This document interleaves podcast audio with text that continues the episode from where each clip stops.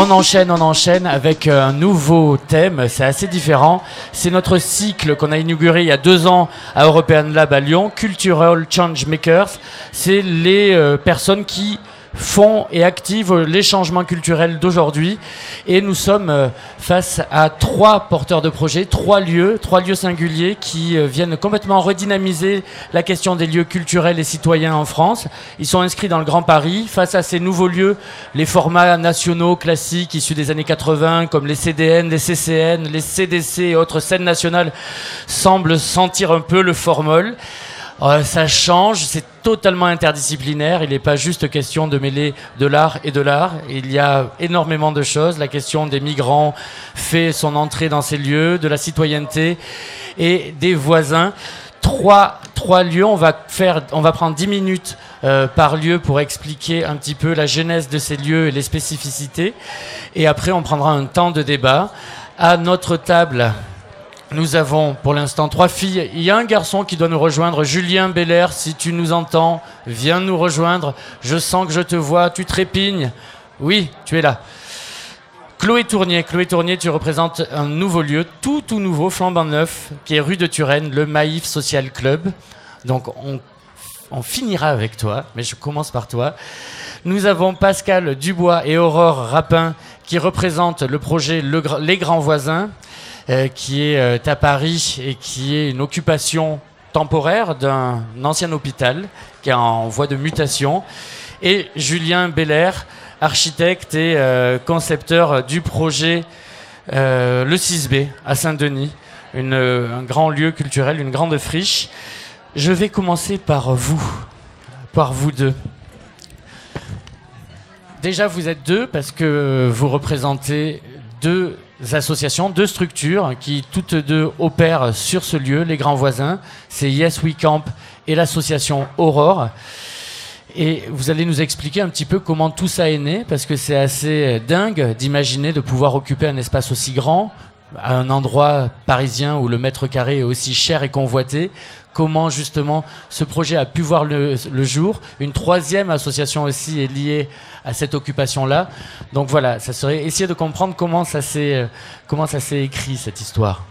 Oui, alors bonsoir à tous. Donc euh, moi je suis Pascal Dubois, je travaille pour l'association Aurore et euh, le lieu des grands voisins, pour ceux qui connaissent pas, donc c'est dans le Paris, dans Paris, dans le 14e arrondissement. C'est l'ancien hôpital Saint-Vincent-de-Paul, un hôpital qui était dédié à la maternité, à la pédiatrie. Il y a beaucoup de Parisiens qui sont nés là-bas. Et ce lieu a fermé parce que l'hôpital euh, a fermé en 2010-2012 progressivement. Et euh, on a eu la gestion de ce site. Donc euh, les grands voisins aujourd'hui, c'est trois associations qui gèrent ce projet. L'association Aurore, l'association Yes We Camp, Aurore ma collègue à côté pourra en parler plus. Et l'association Plateau Urbain, on pourra revenir sur qui fait quoi. Euh, l'idée de ce lieu, c'est euh, que dans quelques années, ça va devenir un futur écoquartier. Donc euh, complètement un lieu réhabilité et au lieu de que ça soit vide pendant ce temps de latence, c'est de pouvoir occuper ces espaces et d'en faire un lieu utile. Donc utile là sur ces lieux-là, c'est utile pour des personnes qui sont en situation d'hébergement d'urgence. Donc l'association Aurore pour laquelle je travaille, on s'occupe de faire de la lutte contre l'exclusion et du coup d'héberger des personnes euh, à la rue. Donc euh, c'est euh, des différentes situations, mais l'idée c'est de mettre à l'abri les personnes et d'être dans une situation d'insertion, de, les accompagner vers l'autonomie. Et à côté de ces personnes-là, donc là aujourd'hui il y a six centres d'hébergement différents, il y a 600 personnes qui vivent sur, lieu, sur le lieu. On a aussi euh, des associations, des entreprises, euh, des artistes qui euh, étaient à la recherche de locaux et qui du coup peuvent trouver des locaux pas très chers parce que l'idée c'est de partager les charges du site entre les différents occupants. Donc on a des, locaux qui sont pas très, pas très chers. Et puis la partie plus ouverture au public. que tu veux peut-être détailler ou je continue? Euh, on a du coup euh, aussi un lieu qui est utile pour le quartier parce que euh, l'idée de cet espace, c'est que ça soit ouvert Et donc, on a à la fois une programmation qui est ouverte au public, un espace café, restaurant, beaucoup d'activités où chacun est invité à participer, à, pouvoir faire quelque chose. Et l'idée de ce projet, c'est surtout de faire du lien entre toutes ces personnes, que ce soit des, personnes du coup en situation d'exclusion, des gens qui travaillent ou des gens du quartier. Donc ça, c'est un peu pour poser le projet. Euh, c'est bien de venir voir parce que euh, c'est un lieu qui est très grand et du coup, c'est difficile de le présenter à distance. Mais, euh, mais en tout cas, pour résumer, ce qu'on y fait, c'est ça. Aujourd'hui, il y a plus de 180 structures qui, qui cohabitent dans, dans ce lieu. Mm. justement, quel type de, structures sont là? Quel écosystème ça crée globalement? Est-ce qu'il y a une vraie cohérence dans tous ces habitants qui, qui viennent justement habiter cet, espace? Alors du coup, il n'y a pas eu tellement de recherche de cohérence comme il peut y avoir dans un cluster qui est spécialisé. Euh, justement, il y a eu un effort et une attention particulière à faire que et les artisans et les artistes et euh, que, les, locaux correspondent plutôt à des besoins et des envies plutôt qu'à une programmation prédestinée à l'avance.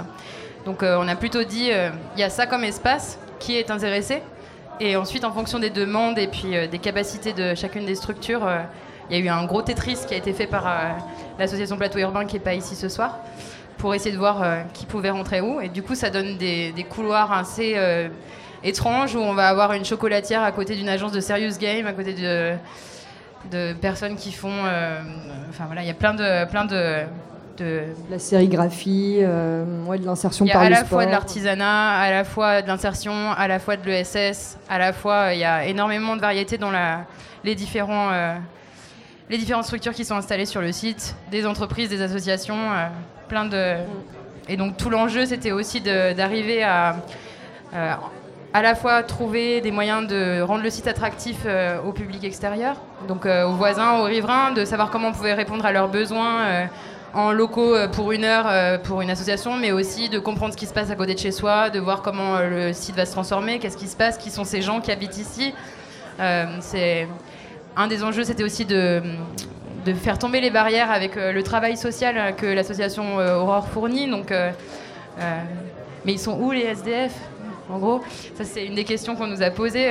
et du coup, on a essayé de d'essayer de répondre simplement avec tout un tas de dispositifs spatiaux, de programmation, d'activités qui permettent de favoriser de la rencontre et vivre ensemble de manière très simple et très basique, très quotidienne. Le voisinage du lieu, justement, parce que les grands voisins, j'imagine, fait référence à, aussi l'environnement euh, très, très, euh, enfin, de proximité. C'est quoi le, profil du, du, voisinage de cet espace? Bah, Du coup, il y a. On est entouré de deux couvents déjà, donc euh, c'est pas très très très occupé autour. Euh, le plus occupé, c'est le fond du site avec euh, la rue de Riverain. Le 14e, voilà, c'est pas le 19e. Donc, c'est plutôt un quartier qui est plutôt bourgeois, avec plutôt résidentiel.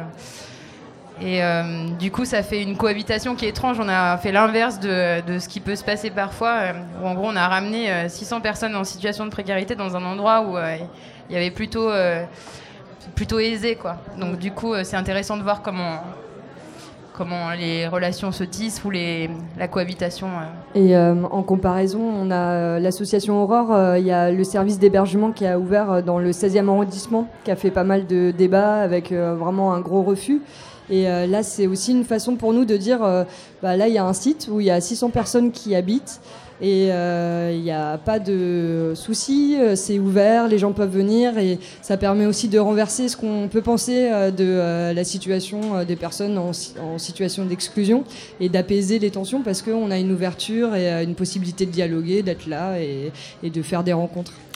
La relation en politique, est-ce qu'elle est fluide? Comment ça s'est passé? Est-ce que est-ce qu'il n'y a pas un risque d'instrumentalisation du politique à un endroit de vous venez pallier finalement des choses qu'ils ne font plus ou plus suffisamment ou que l'effritement aussi d'un système, d'une forme d'État-providence a, cassé petit à petit? Est-ce que vous, vous êtes à l'aise avec ces notions Vous êtes à l'aise avec ce politique? Alors pour la partie d'hébergement, euh, c'est vraiment financé par l'État. Donc euh, là, pour le coup, il n'y a pas de substitution de l'État-providence parce qu'on est vraiment financé directement. Sur la partie vraiment grand voisin, il y a quand même une volonté politique. Il y a eu un accord de la mairie de nous confier les locaux. C'est quelque chose qui a on n'est pas dans un squat, c'est vraiment un lieu conventionné avec une convention entre, nos trois associations, enfin entre le propriétaire et, et l'association Aurore. Après, c'est sûr qu'il n'y a pas de hum, financement euh, public pour la gestion de ce lieu. C'est un lieu qui est autofinancé euh, par ses occupants, euh, donc chaque structure qui loue des locaux, par aussi les personnes qui viennent boire un café et du coup qui permettent de payer tout ce qui est aménagement extérieur. Donc à la fois, ça donne une certaine autonomie au projet et c'est plutôt quelque chose dont on est fier. Mais en même temps, euh, sur le démarrage de projet, c'est très compliqué parce que euh, on avait euh, beaucoup de dépenses et du coup, les ressources, ça vient après. Donc, effectivement, là, il y a c'est ce, passage-là qui est difficile.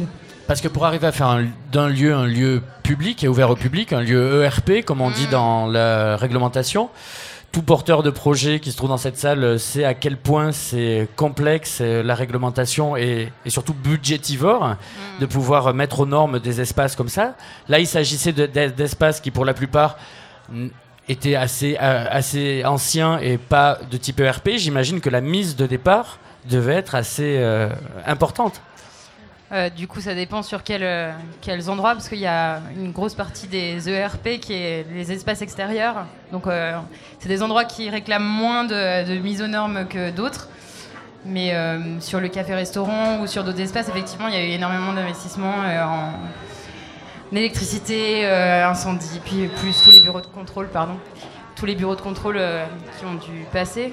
Euh, et là, euh, je pense que le politique, il a eu un rôle euh, important. La mairie du 14e, elle nous a beaucoup soutenus dans, dans les mises en relation avec les bons interlocuteurs à la préfecture pour pouvoir faire avancer les dossiers plus vite, par exemple. Un spécialiste de la question des ERP, c'est toi, Julien, parce que en plus d'être euh, euh, président et fondateur du 6B, avant tout, tu as participé au tout début à une grande histoire. C'était l'histoire d'Exist, ce collectif d'architectes qui a été un, des premiers à, défricher ces endroits de micro-architecture, d'architecture éphémère, de prendre des matériaux pauvres pour, pour créer des situations, des situations de vie. Aujourd'hui, ton travail d'architecte, là, il n'y a pas longtemps, ça a été assez médiatisé. Tu t'es retrouvé à, euh, alors j'ai pas les termes exacts, mais à, gérer, à, concevoir euh, un centre d'accueil pour, euh, les migrants. Pour les migrants. quand tu es arrivé au 6B, comment ça s'est passé? Comment est-ce que tu y allais en mode squat? Tu as pété une porte et t'es dit on y va? Ça a été une longue négociation avec la ville de Saint-Denis Comment ça s'est passé? Euh, non, euh, bonsoir. Euh, effectivement, comme tu le disais, ce que je fabrique et ce que je travaille fait partie d'un parcours.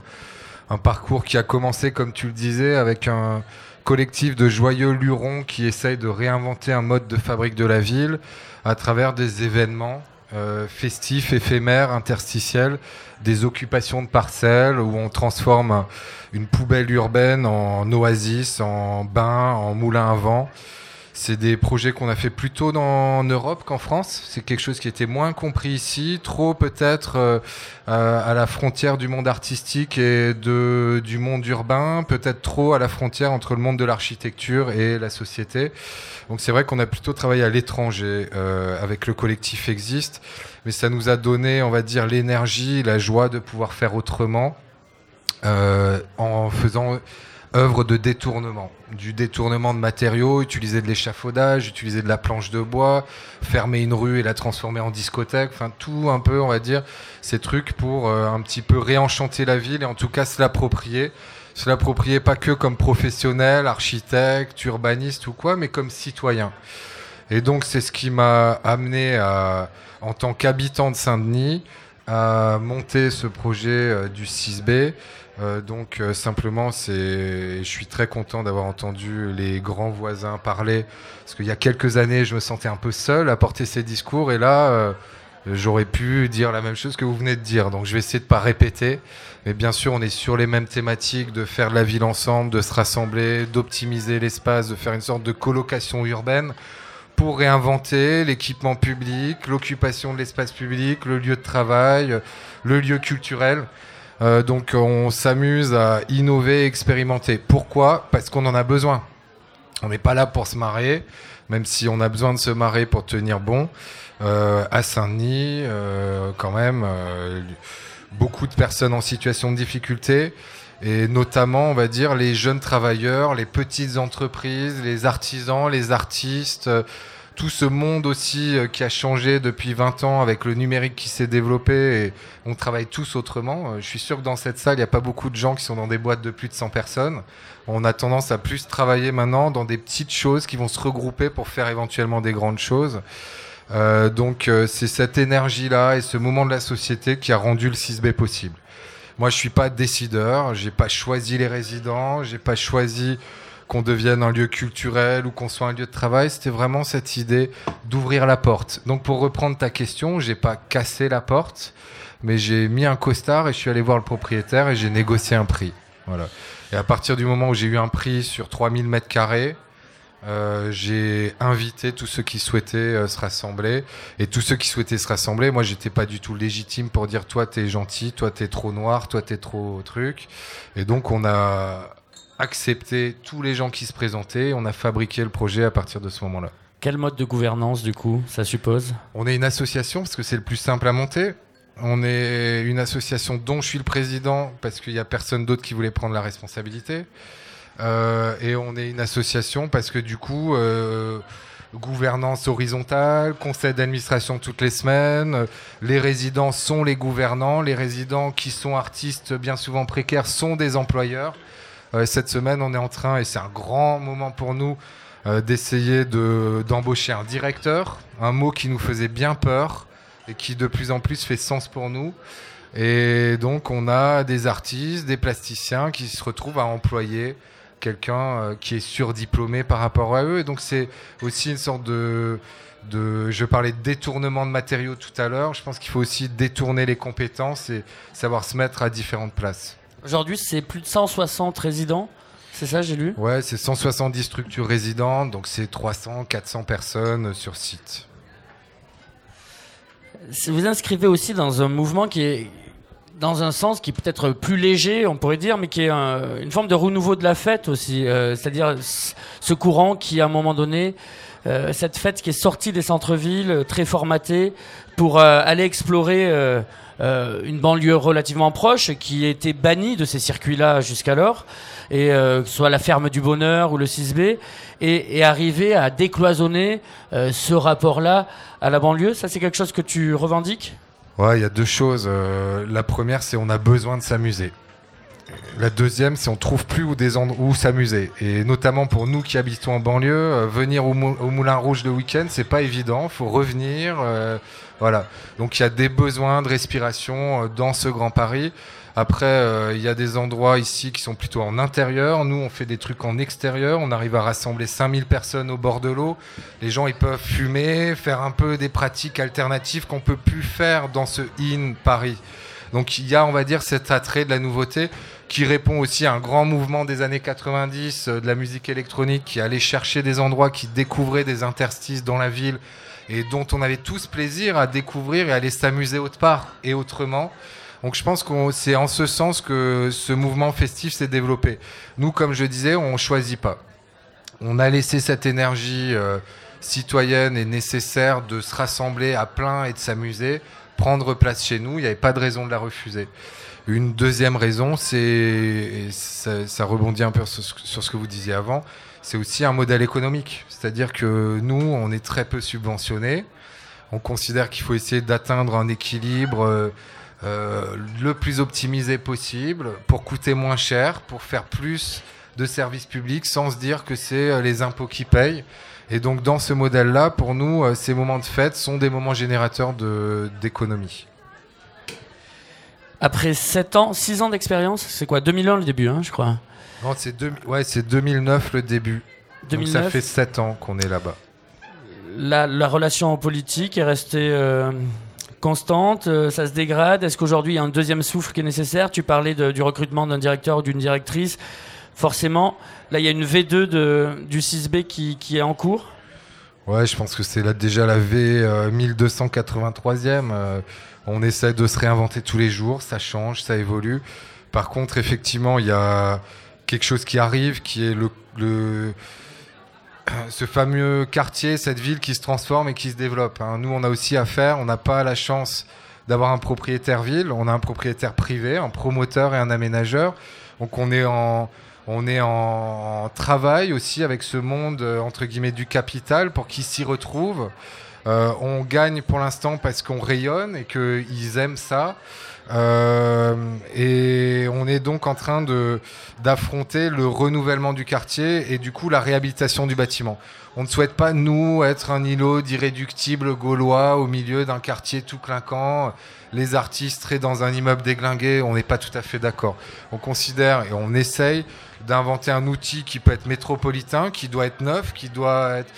il faudrait qu'on ait la plus grosse imprimante 3D. Il n'y a pas de raison qu'on soit que euh, euh, à essayer de remonter les plombs pour avoir de l'électricité. Donc on veut sortir un peu de, de cette précarité qui était nécessaire pour inventer le modèle, pour se poser, pour rayonner. Et donc l'enjeu qu'on affronte là, c'est euh, acheter, réhabiliter le bâtiment et poser un modèle qui soit pérenne. À savoir qu'on invente le projet dans le temporaire et les gens aiment bien que les choses restent. Ce fameux Grand Paris dont tous les politiques parlent euh, vous fait de l'œil? En tout cas, euh, j'imagine qu'il est content de pouvoir s'appuyer aujourd'hui sur, sur une structure comme le 6B à Saint-Denis. Il dit qu'il nous aime bien. Il dit qu'il nous aime bien et depuis toutes ces années où ils réfléchissent, ils ont du mal à sortir des réalisations. Et nous, euh, on fait plutôt que réfléchir et du coup, on se rejoint quand même euh, sur ce truc qui relie des territoires, qui rayonne, qui donne des identités et qui, on va dire, réinvente un peu euh, ce que pourrait être l'équipement public de demain. moi, je pense qu'on a atteint des limites. ça, c'est pas raisonable de taper sur les scènes nationales qui jobent tout l'argent. c'est pas raisonnable de dire il faut être des squatteurs hors normes, hors ERP. Moi, je pense qu'il faut réinventer une politique euh, du bien commun. Euh, l'intérêt général, moi, je sais plus trop ce que c'est. Mais en tout cas, euh, de proche en proche, on sait ce qui nous intéresse et on peut travailler sur ce bien commun. Et je pense que la collectivité doit nous accompagner là-dessus. Le bien commun, c'est réellement sans doute le terme qui, qui, qui, pourrait unir toutes vos démarches, ou en tout cas, même quand on lit vos présentations, il revient un peu systématiquement. Dans un petit temps d'échange, dans quelques minutes, peut-être qu'on pourra ouvrir avec ce terme-là. Chloé, euh, Chloé toi, tu es directrice artistique d'un tout nouveau lieu qui est en plein centre de Paris, euh, rue de Turenne. C'est le Maïf Social Club. On est sur une démarche assez différente des deux projets qu'on vient euh, d'écouter.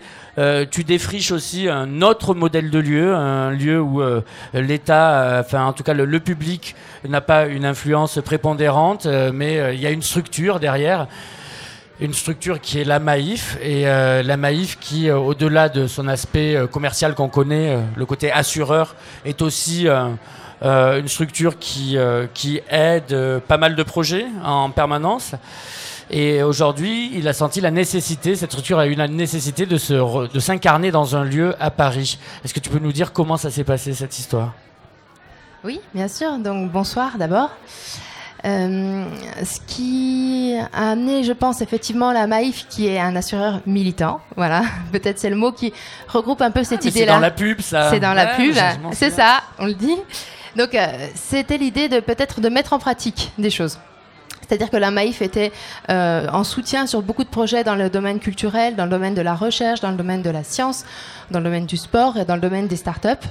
Et il y a eu un moment cette idée qu'il fallait d'abord permettre la rencontre entre ces différentes communautés qu'on côtoyait, mais qui fonctionnaient un peu dans un mode de silo, permettre la rencontre et expérimenter des choses avec eux et auprès d'eux. Voilà. Et pour expérimenter, pour vivre à ce temps-là, l'expérimenter entre nous et le faire expérimenter à d'autres, il fallait un lieu. Et c'est ce qui a amené effectivement la Maïf à ouvrir le Maïf Social Club il y a de ça maintenant 3-4 mois à peu près.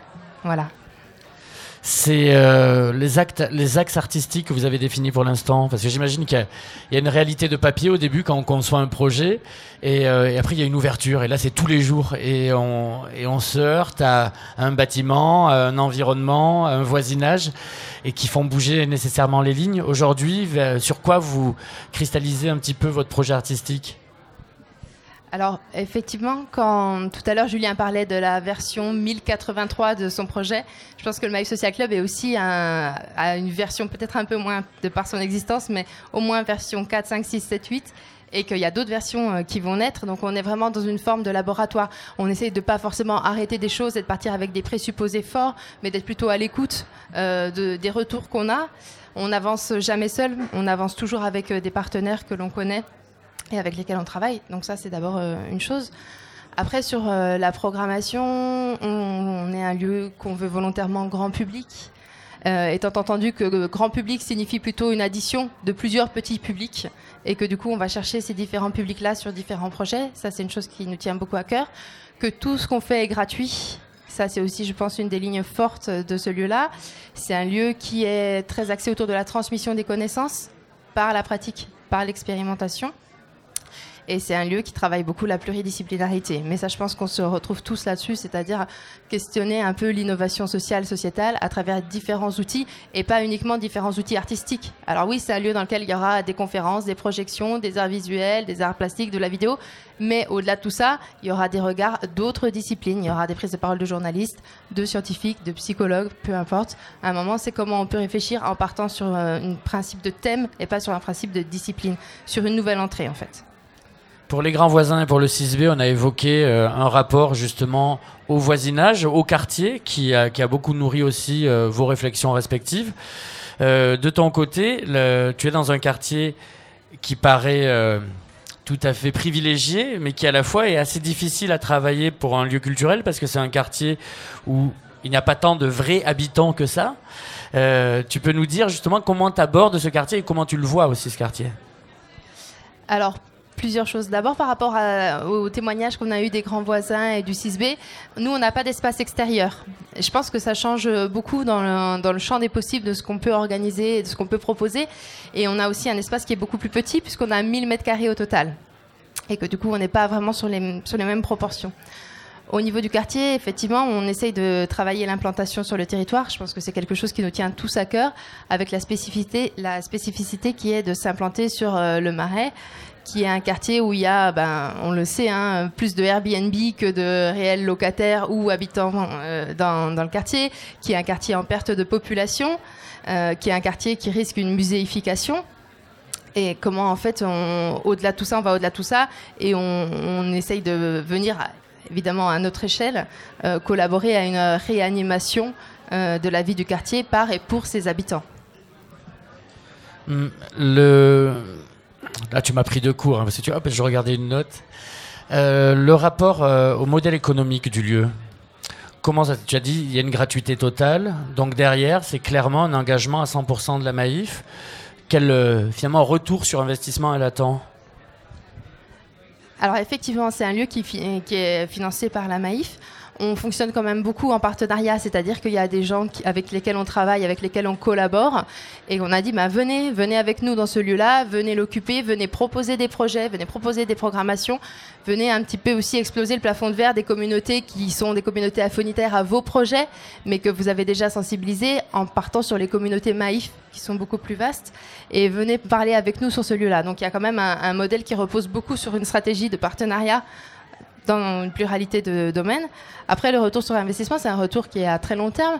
Et c'est pas tant ça qui est recherché. Ce qui est plutôt recherché, c'est comment expérimenter ensemble et du coup, comment nous, on peut apprendre de ces expérimentations-là. Il y avait pendant tout un temps cette question de hum, prendre le pouls de la société pour pouvoir à la fois l'accompagner, pour pouvoir adapter, pour pouvoir être dans un, un espace de prospection.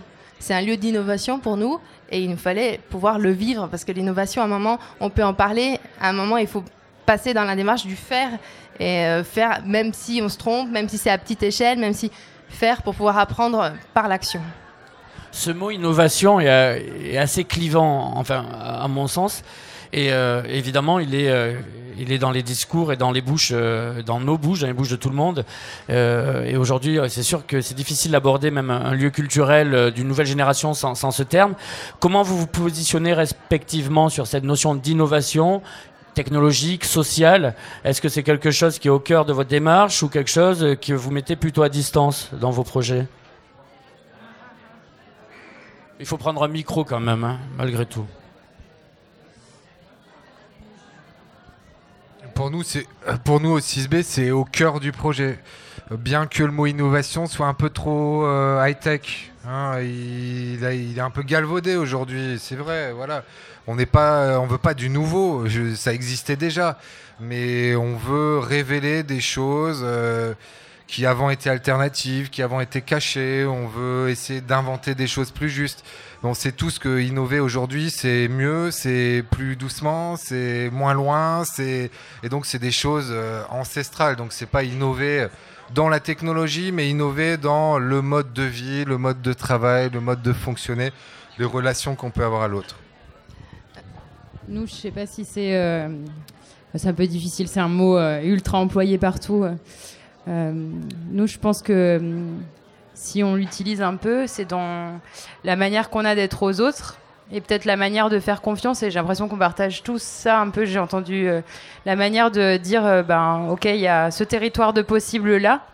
Et viens, propose, et puis on, voit ensemble ce qu'on peut faire sans avoir une espèce de chose prédéterminée qui tombe d'un coup. Où, on va faire comme ça, il va y avoir tel type de choses. Là, en gros, c'est un peu L'idée, on fait d'abord confiance et puis ensuite on construit les règles sur la base de ce qu'on arrive à faire ensemble pour, euh, pour la suite, quoi. Mais euh, donc c'est peut-être un peu ça. Donc c'est confiance dans l'autre qui est différent de soi, c'est confiance dans les projets euh, qui vont être portés et puis que les gens ont envie d'amener. Et voilà, je pense que c'est peut-être ce mot-là que je rattacherais à innovation, même si c'est un peu moche de dire ça dans un sens.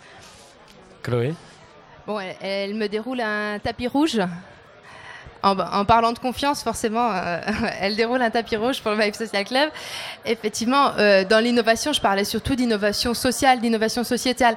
On n'est pas, des, on pas un lieu technophile, un lieu euh, de... Bien que vous ouvrez le lieu avec, avec une vraie exposition plutôt dans le champ de l'art numérique, c'est un vrai signal que vous donnez. Clairement, mais parce qu'on voulait un lieu euh, d'expérience, un lieu interactif. Et c'est vrai que les arts numériques ont ceci d'extraordinaire que n'ont pas forcément d'autres euh, arts visuels. Je parle vraiment dans le domaine des expositions, qui est la possibilité en fait d'entrer en interaction en direct euh, pour les personnes qui viennent voir l'exposition. Voilà, c'est plus simple avec les arts numériques qu'avec d'autres domaines.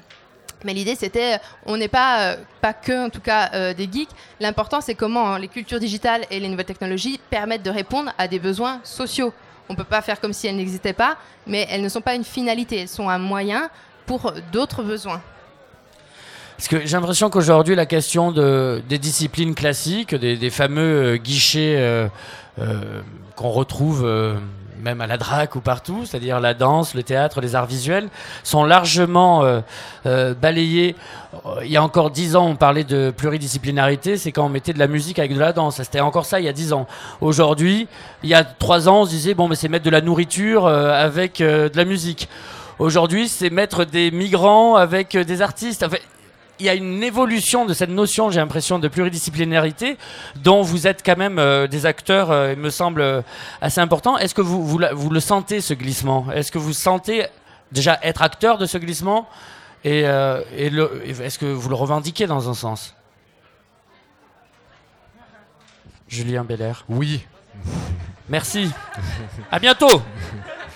Bien sûr, non, mais voilà, on est plus compris aujourd'hui. Donc euh, je dirais que les administrations n'y sont pas tout à fait, même si on a la chance d'avoir euh, vu apparaître ce mot économie sociale et solidaire, qui fait que le monde de l'économie se dit, bah, tiens, en fait, euh, la richesse collective, c'est peut-être pas que l'argent.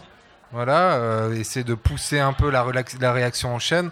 Donc on a la chance que ce pluridisciplinaire et tout soit plus entendu. Après, les guichets, c'est toujours un peu les mêmes. Hein. Donc, mais bon, le dev eco s'ouvre. Il y a quand même une structure qui fait de la lutte contre l'exclusion qui se retrouve euh, ici à la Nuit des Idées euh, avec euh, tout un tas de publics et de gens qui ont l'habitude de travailler dans la culture, si on peut appeler ça quoi, comme ça. la culture excluante Je sais pas, enfin en tout cas, la culture comme on peut l'entendre. Et ça, moi, je trouve que c'est. Nous, on n'est pas dans la culture excluante. Hein. Et je pense que personne autour de la table ne l'est. Donc ça fait partie des choses. Mais tu as raison le fait de, mixer, de mixer jusqu'à l'hébergement, c'est un pas qu'on fait, euh, qu'on fait un peu tous et qui a tendance, je pense, à généraliser. Et c'est c'est plutôt une très bonne nouvelle. Mais toi, tu le fais même à, titre personnel dans, ta, dans ta profession de, de concepteur et d'architecte. Mais je pense que une des choses qui, euh, qui a un point commun entre les différents lieux que l'on a là, c'est que c'est des lieux qui n'ont pas choisi comme but principal d'accompagner une démarche artistique, mais de permettre des rencontres entre des publics. Donc quand la finalité, elle est, la rencontre, forcément, on est obligé de multiplier les portes d'entrée et d'adopter les démarches de tiers-lieux. Et ce qui est super, c'est que vous avez un plateau avec euh, différentes personnes qui portent tous une démarche de tiers-lieu, mais de différents points de vue. Et ce qui est incroyable, c'est qu'effectivement, les lieux culturels, ils sont venus, les lieux culturels dits traditionnels, ils sont venus, mais en fait, d'autres structures se sont mis et que la question est la même, c'est-à-dire comment toucher un maximum de personnes et comment permettre de casser un petit peu ce fonctionnement euh, par secteur à travers des lieux qui euh, proposent une multiplicité de projets et du coup des rencontres. Et euh, aussi pour compléter, euh, ce que je trouve intéressant, c'est que les personnes qui participent à ces lieux-là aussi, c'est finalement on se retrouve avec une identité qui est assez multiple, parce qu'à un moment euh, on va être dans notre situation de travail, à un autre moment on va être boire un coup, donc on est plutôt un consommateur de café. Un autre moment, euh, on va faire notre parcelle de terrain et, en particulier pour les personnes qui sont en hébergement euh, d'urgence, ça c'est très important parce que euh, finalement le fait d'être dans des situations de dispositifs sociaux, bah, souvent on, est, on a l'étiquette et ça c'est un décloisonnement qui est fort, je trouve, d'un point de vue des identités de chacun et du coup de, de lien social en fait juste réagir sur un petit truc, euh, sur ce que tu disais. Chez nous, la finalité, c'est pas la rencontre. La finalité, c'est la survie. Et c'est la vie. Je veux dire, on n'est pas là pour se rencontrer. On a besoin de se rencontrer pour mieux vivre. Et on veut être mieux qu'avant. Mais euh, on n'a pas monté ce truc pour se rencontrer et se marrer. On l'a monté parce qu'on était en galère, parce que les plasticiens qui sont majoritaires chez nous ne trouvent pas d'espace de travail. Et je pense que c'est pareil aux grands voisins, c'est une nécessité de, des gens d'avoir des lieux de travail et d'avoir des lieux d'hébergement. Et dans cette nécessité et dans un peu la réinvention en occupant, en réemployant des interstices de ville inutilisés, on essaye de réinventer aussi un mode de fonctionner ensemble dont le moteur est la rencontre. Mais je veux préciser, hein, euh, nous, euh, je veux dire, le, but, c'est le bien-être des gens. Pour. Euh, juste pour, on va, on va, terminer dans pas longtemps, peut-être en chacun un événement c'est la petite page promo, hein, un événement marquant là, de, la programmation à venir. Je sais que pour vous, il y a le camping. En ce moment, le camping est en place. Non? Eh, mais non, mais si, il y a un camping. Oui, il y a un camping, mais du coup, on accueille les groupes quand euh, ils sont prêts à venir avec des duvets euh, moins 10 degrés. Euh, s'ils en ont envie, mais on réouvre le camping vraiment dans sa forme estivale à partir de fin mai. Là, dans les gros temps forts à venir, il y a l'ouverture du cinéma. C'est une nouvelle salle qu'on a réussi à mettre en place. Donc, c'est avec l'écran voisin. Écran voisin. Voilà. Olivier Forest. Mm. Donc, ça, c'est ce week-end. Et puis, ce sera tous les dimanches. Et puis. Samedi 3 février, il y a toute une après-midi sur euh, tout ce qui est euh, sur l'accueil ou le non-accueil des euh, personnes en situation d'exil. Accueillir autrement. Voilà, des conférences, il y a un film de journalistes qui ont fait tout le parcours des personnes en situation de migration. Voilà. Chloé? Nous, Social Club on vient d'ouvrir, donc euh, effectivement, là, on vient de lancer euh, la première euh, grande exposition qui s'appelle Iconomania. Comme tu le disais, Vincent, c'est une exposition plutôt dans le domaine des arts numériques qui a été inaugurée il y a une dizaine de jours, donc qui est encore toute fraîche. Je peux encore considérer que c'est notre actualité. Julien que... J'ai pas d'internet, donc je peux pas vous donner l'actu, mais il y a une expo montée avec des Chinois dont le vernissage est ce soir, qui va durer 15 jours qui regroupe plus de 50 artistes, qui est assez extra. Donc euh, venez par là euh, voir cette expo. Et sinon, venez sur le midi. Euh, on a une cantine ouvrière à 5 euros. et c'est bien sympa de rencontrer les résidents à ce moment-là. Merci à vous quatre d'avoir, vous être prêtés au jeu.